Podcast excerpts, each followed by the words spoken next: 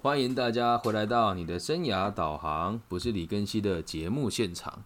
那今天呢，是我们这个自卑与超越的读书会，要持续的带大家来阅读自卑与超越哦。那现在呢，我们已经进行到第六十集了。今天呢，我们的题目是犯罪个案分析，浅谈阿德勒自卑与超越的 EP 第六十哦。那我们前面也提了很多关于这个阿德勒个体心理学里面对于家庭的想法啦，然后对于这个父母啦、兄弟姐妹啦，还有这个教育啦、社会啊等等的议题呢。那现在这一章主要讨论的是犯罪的议题。那我们现在就直接带大家走到今天的读书会的内容。我们今天读出的内容呢，取材于阿德勒的《自卑与超越》当中的第九章之一。里面后半段的内容，主要跟大家阐述几个犯罪个案的分析，希望大家可以更深入的理解个体心理学里面是如何看待犯罪这件事情的。那大，请大家不要认为这个犯罪是一件很糟糕或者是很严重的事情，因为我们每个人都有可能犯错。那之所以为什么犯错呢？前面有提到，是因为都想要跟别人合作，但合作能力还不够。有可能童年的时候，我们有一些错误的这个个人的价值观跟生活风格，带到你长大之后。好，那我们就直接开始今天的读书会的内容哦。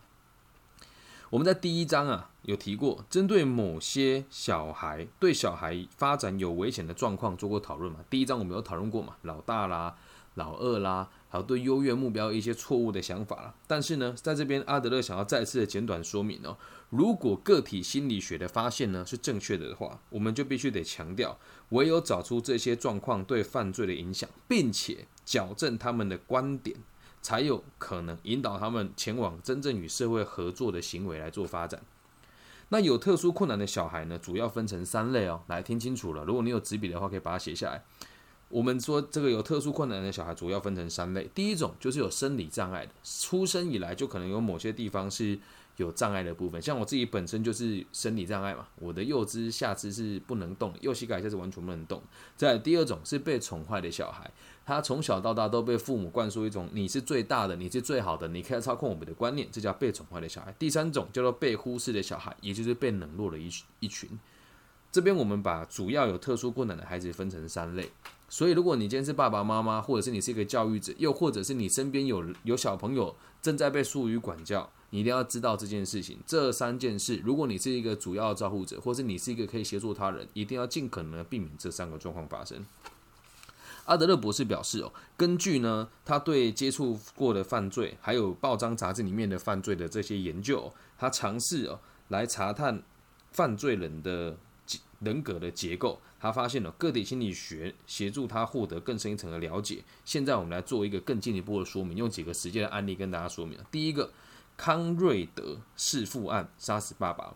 康瑞德伙同另外一个男人杀死自己的亲生父亲。”而他的爸爸呢，非常忽略这个男孩，对他非常残酷且无情。而且这个父亲呢，原本就会凌虐他全部的家人，不是只有针对这个小男孩。有一次，这个男孩啊，在父亲打他的时候反击，并且打伤了他爸爸，而他的爸爸呢，却把他一状告到法院。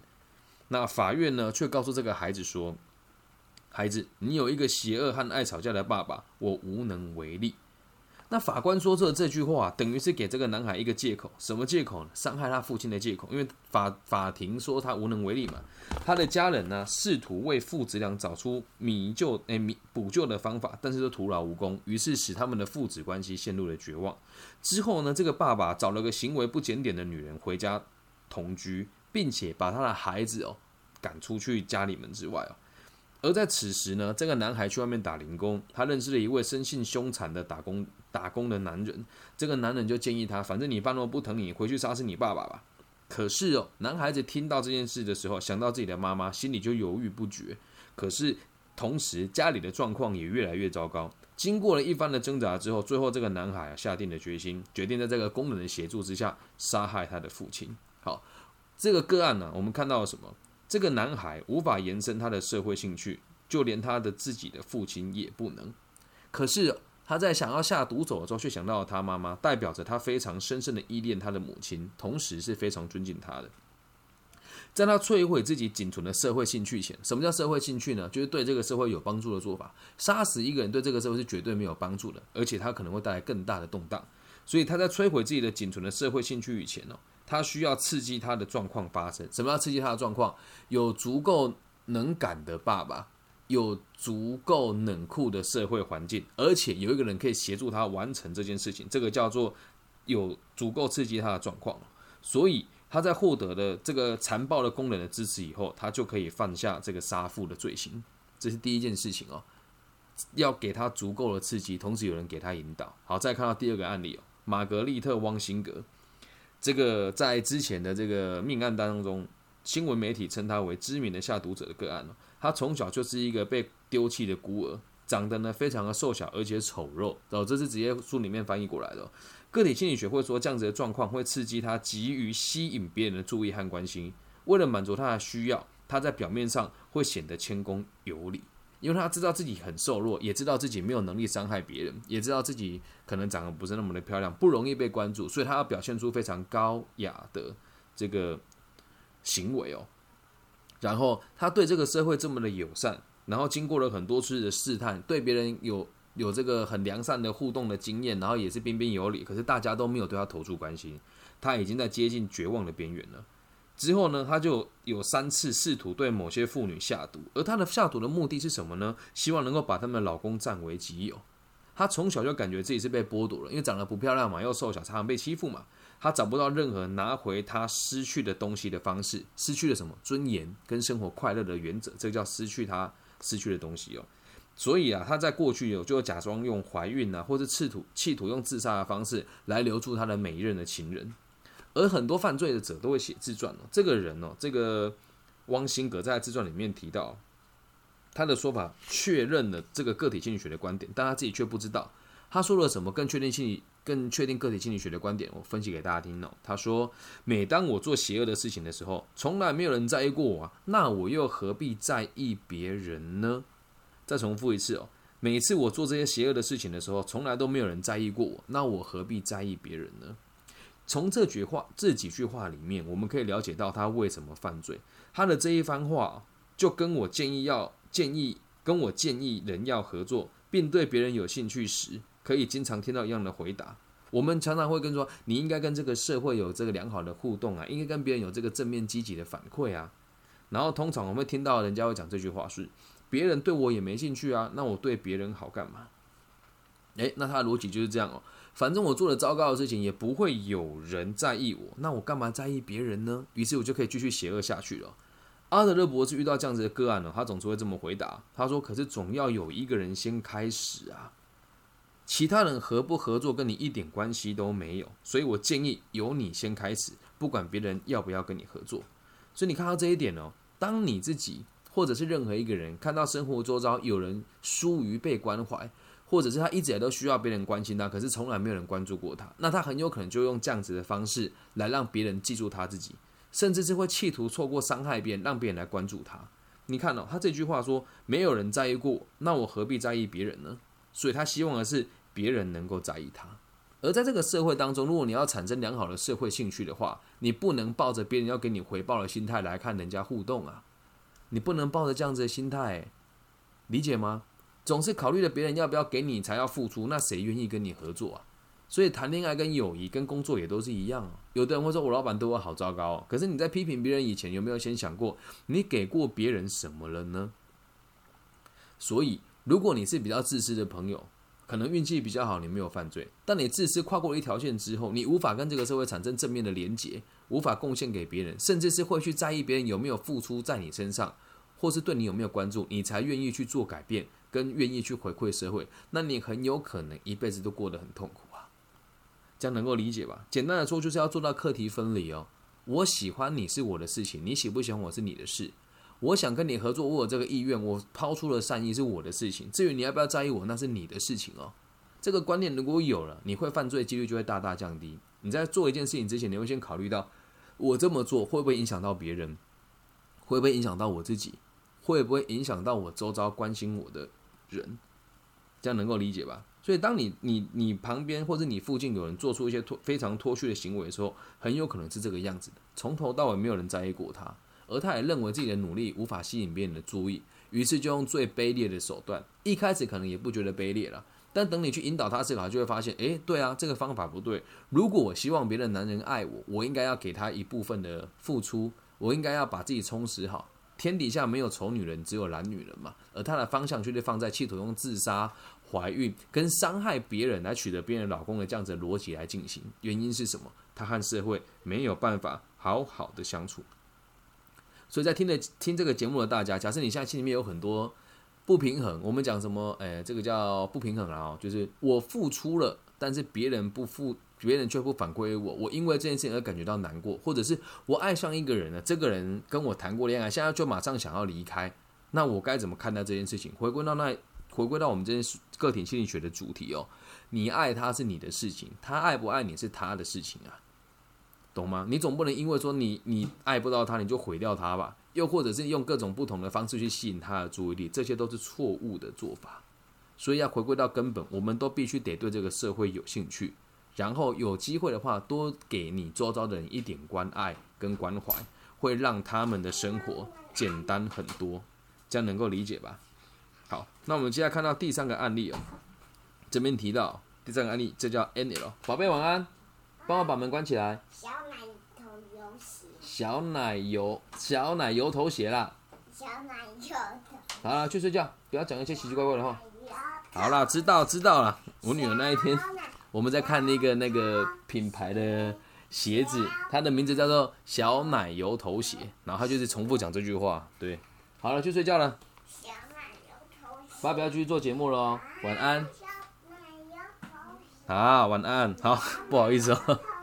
接下来要进行到这个第三个个案里面哦，他叫 N L，在家里呢排行老大，家境非常的恶劣，而且有一只脚是瘸的，就跟我一样，我也是一只脚是瘸的。他的爸爸身兼父职，照顾另外一个弟弟，啊，他的哥哥啦，啊，他的哥哥身兼父职，照顾一个弟弟。在这样的状况之下，我们也能辨识出这样子的人拥有这个优越的目标，因为他自己是老大嘛，所以。爸爸可能没有那个功能，他就要兼兼兼这个父子来照顾他的弟弟哦。好，那就知道这个人其实是有追求优越目标的这个动力。他是哥哥的角色，而他愿意照顾他的弟弟嘛？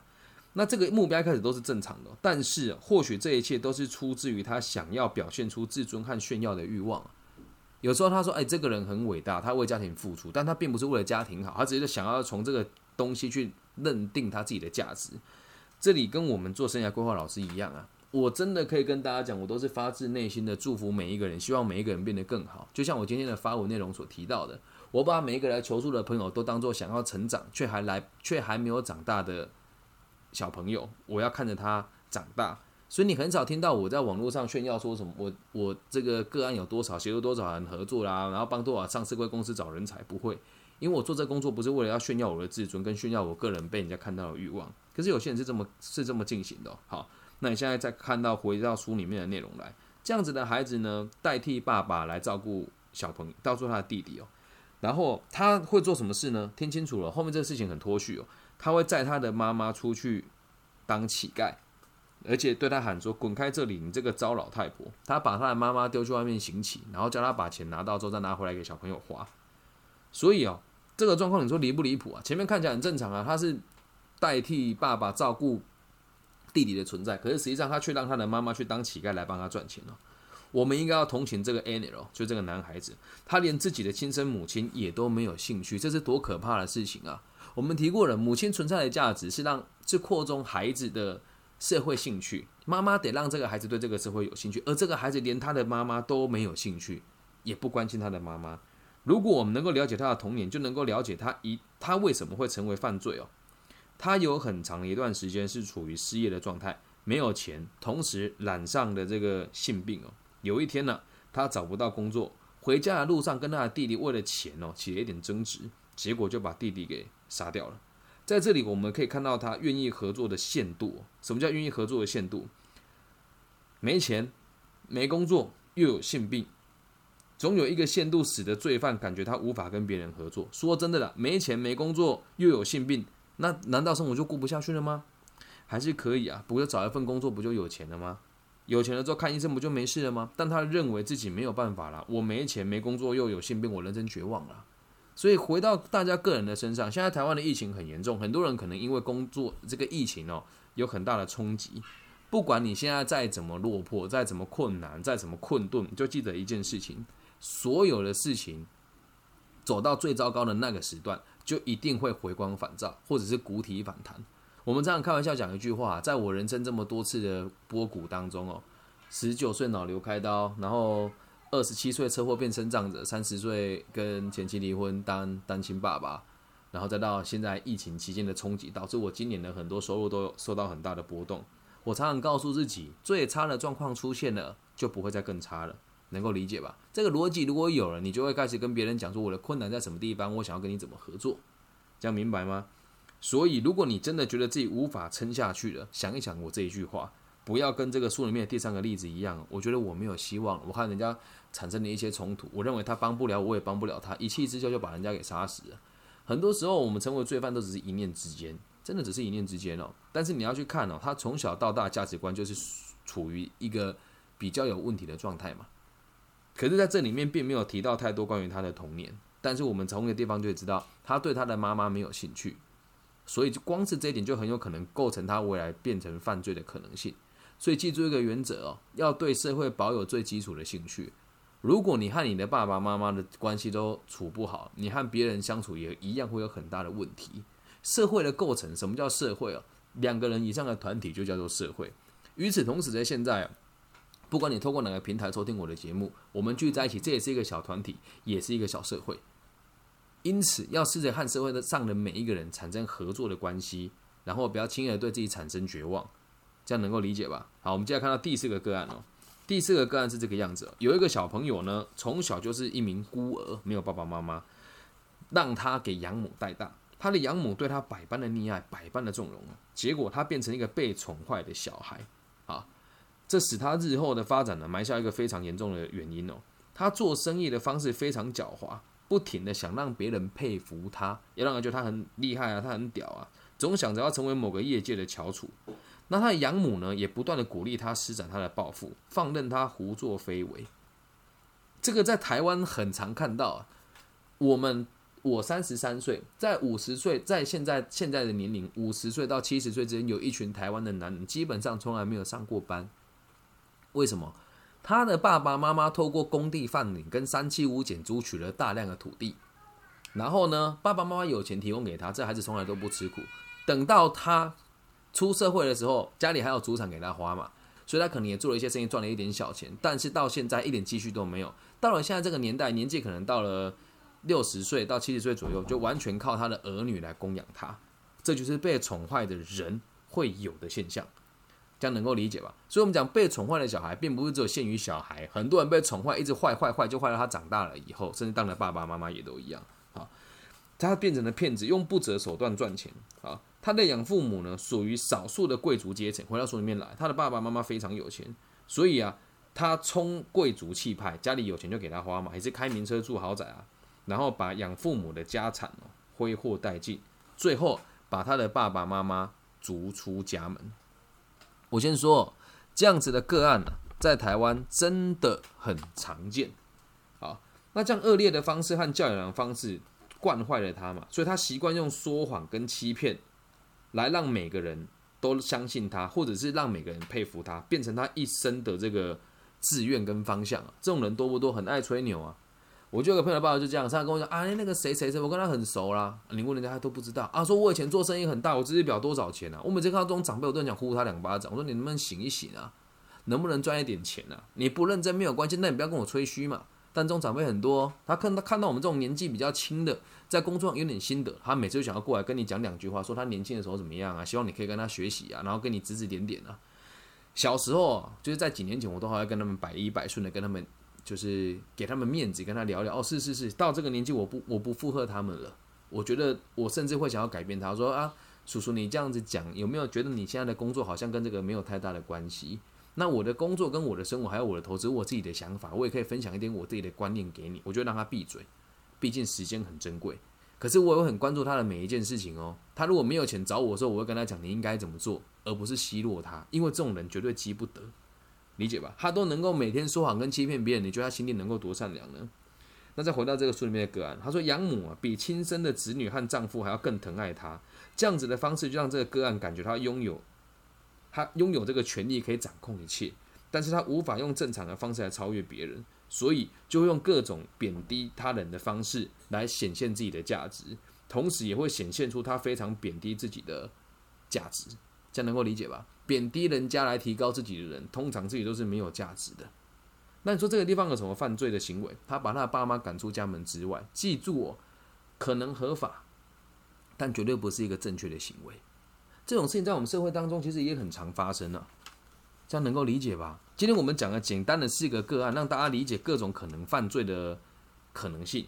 那我跟大家中整一下，阿德勒认为，所有特殊困难、所有有特殊困难的小孩，未来有可能犯罪的状况分成三类。第一种就是有生理构造了，觉得自己比不上人家，什么都无法超越别人，用最简单的方式取得被认同的资格。第二种就是被宠坏的孩子，认为自己应该得到一切，不应该被别人看不起，只要有人不顺他的意，他就不开心，无法跟别人合作。第三种被忽略的人，总是在意的别人在不在意他，所以他不敢相信自己是会被在意。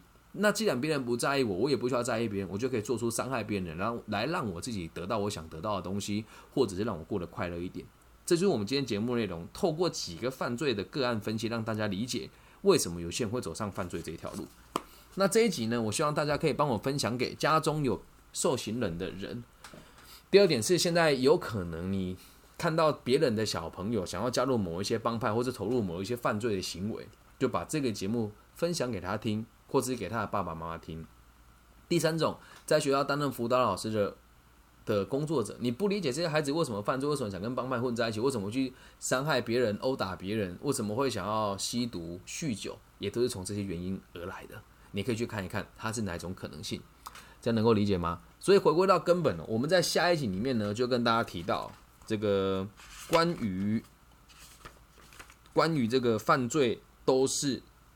脆弱的人才会有的行为，还有在未来，我们也会在里面跟大家分享如何正确的去导正一个人的行为，跟理解他们可以做的事情有哪一些，以及矫正跟监禁的差别是什么。然后在最后这个，在这个章节最后，我们还会分析一个死刑犯的日记，去更深入的理解一个罪犯改的心态是什么。嗯，我知道这个东西可能比较不符合大众的需求啦，但我既然开了这个头，就一定要把这本书把它给。讲完，那大家如果听完这个读书会内容觉得还蛮有趣的话，可以一起公一起认识更多个体心理学的相关的知识，这样能够理解吗？如果今天听的觉得还不错，记得帮我按赞、分享、加订阅。那如果你是大陆区的朋友，记得在网易云的频道下面帮我留言、按赞、加分享。如果你愿意的话，可以加入我的微信号。大陆的朋友听清楚了，我的微信号是 B 五幺五二零零幺。那台湾的朋友呢，基本上。Google 啦、Facebook、Instagram 都可以找到我。我的名字很好记，我叫李庚希，木子李，甲乙丙丁戊己庚辛的庚，王羲之的羲。私讯我，我都会回复大家的。好，以上就是全部的内容，希望大家能够用更健康、更完备的方式来看待犯罪者，然后来让自己理解很多也是逼也是逼不得已的。但这个逼不得已并不是形势所逼，而是他从小到大的价值观都有一些相关的状况。每个人都可以给这个社会更安定的力量。所以你愿意的话，我们也可以让这个社会少一个犯罪的人。好，那今天的节目就录到这边，我爱你们，拜拜。